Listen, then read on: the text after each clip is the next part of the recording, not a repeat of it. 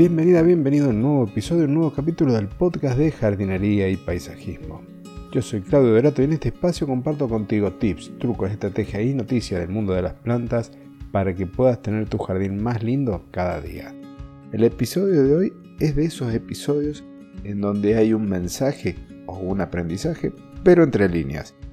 Te voy a narrar una historia ficticia en la cual algún concepto nuevo te vas a llevar. Pero si te aburren las historias, si te aburren los cuentos, ándate hacia el final, en donde te resumo toda la información que está escondida en esta historia. Quiero que sepas que es una historia inventada, no ha habido ningún tipo de daño en las plantas, pero posiblemente hubiese pasado algo similar o te has enterado de alguien que le ha pasado. Y ahora sí, paso a relatarte la historia.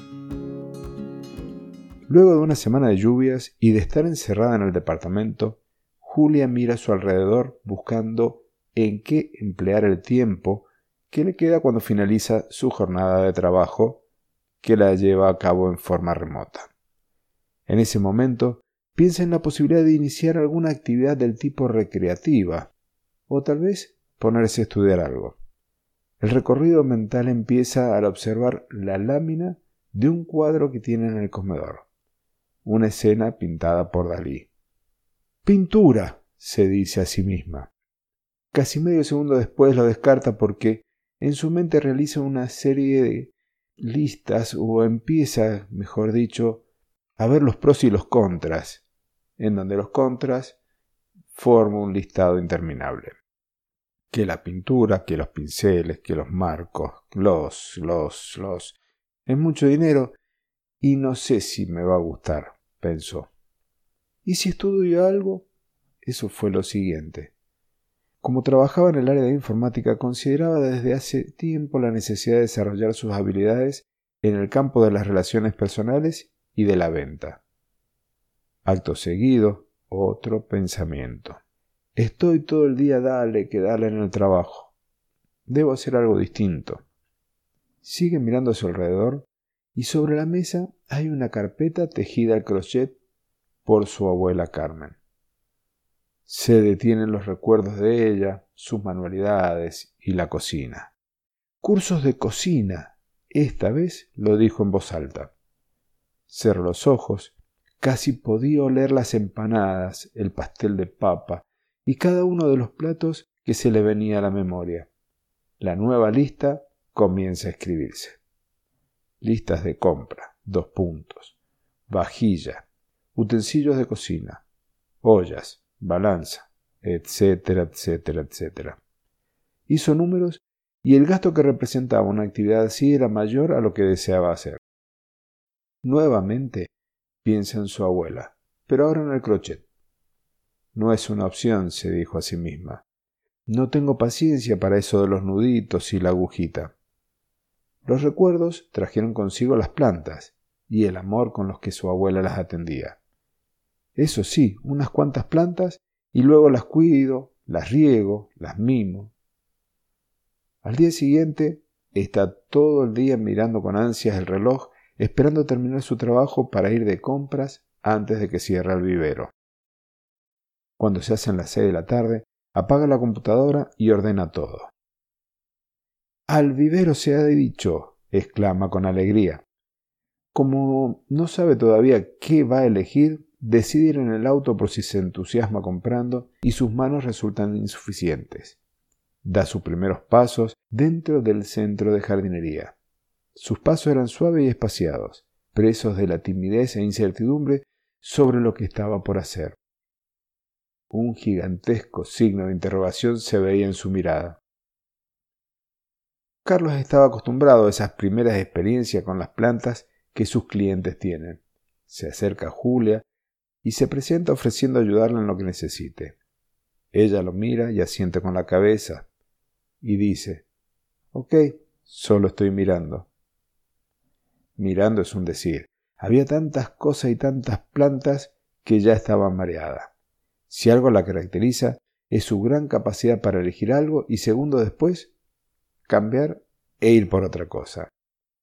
Lo que se dice indecisa al momento de elegir cosas personales. Finalmente, opta por comprar varias alegrías del hogar. Por tres razones. Las había visto en la casa de su abuela, tienen flores y aportan color, y además eran económicas. El lugar en el departamento ya estaba reservado, misma luz y ubicación que en la casa de su abuela. Junto a las plantas, compró una jardinera para colocarlas. Piedras en el fondo para el drenaje, un poco de tierra, las plantas, más tierras y riego abundante. Los primeros días todo marchaba de maravilla. En cada pausa que hacía en sus tareas las miraba y les hablaba. Luego de una semana, un cuadro distinto se mostraba en la jardinera. Las plantas tristes. María era la más afectada, la que estaba más cerca de la ventana. Perdona, estoy dándome cuenta que no te dije que les puso nombre a cada una de sus nuevas compañeras. La de las flores blancas es María, la segunda, Rosa, como sus flores, y la tercera, de color rojo, es Marcela. Ahora sí, como te decía, María era la más afectada. Las ramitas estaban hacia abajo, como los brazos que están al costado del cuerpo con los hombros caídos y hacia adelante, y las hojas tocando el suelo.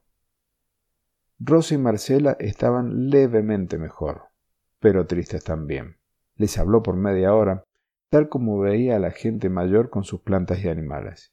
Nada cambió. Al día siguiente, las tres yacían sobre el suelo de la jardinera. Mientras las observaba, una lágrima, derramada por la angustia, cae sobre ellas. Al mismo tiempo y a la velocidad del rayo, lleva su mano derecha hacia la frente. No las he regado.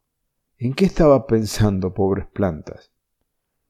Un litro de agua recién salida del grifo baña las plantas y colma la tierra para sus compañeras de piso. Pasaron los días y nada bueno ocurrió. La deshidratación fue irreversible.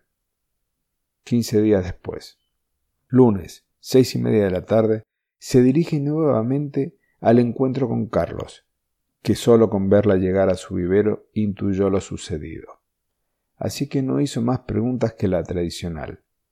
¿En qué puedo ayudarte? Carlos, quiero llevarme otras tres plantas para mi departamento, expresó tristemente. ¿Alguna en especial? No, las mismas de la vez pasada, alegrías del hogar. Las llevó y colocó tal como la vez anterior. No le puso nombre, así no se encariñaba tanto por si algo ocurriera con ellas se aseguró de regarlas en forma abundante y a diario. Pasado un mes, y como las temperaturas aumentaban, incrementó la dosis de agua. Esta vez colocó la jardinera dentro de otra más grande y sin orificios de drenaje para que el agua que salía de la primera quedaba allí para que la pudiera reabsorber. Es increíble cómo un poco de agua las mantiene verdes y lozanas, pensó. Con el transcurrir de los días la cantidad de agua en la segunda maceta llegaba al borde mismo y dejó de regarlas hasta que ésta se agotara. En un abrir y cerrar de ojos, otra vez las plantas por el suelo. Se desplomaron las tres sin previo aviso. Desolada busca una explicación en su cabeza, un recuerdo, algo que pudiera indicar qué pasó. Esta vez el agua no le faltó. Saca una de las plantas como para realizar una especie de autopsia. No tiene raíces.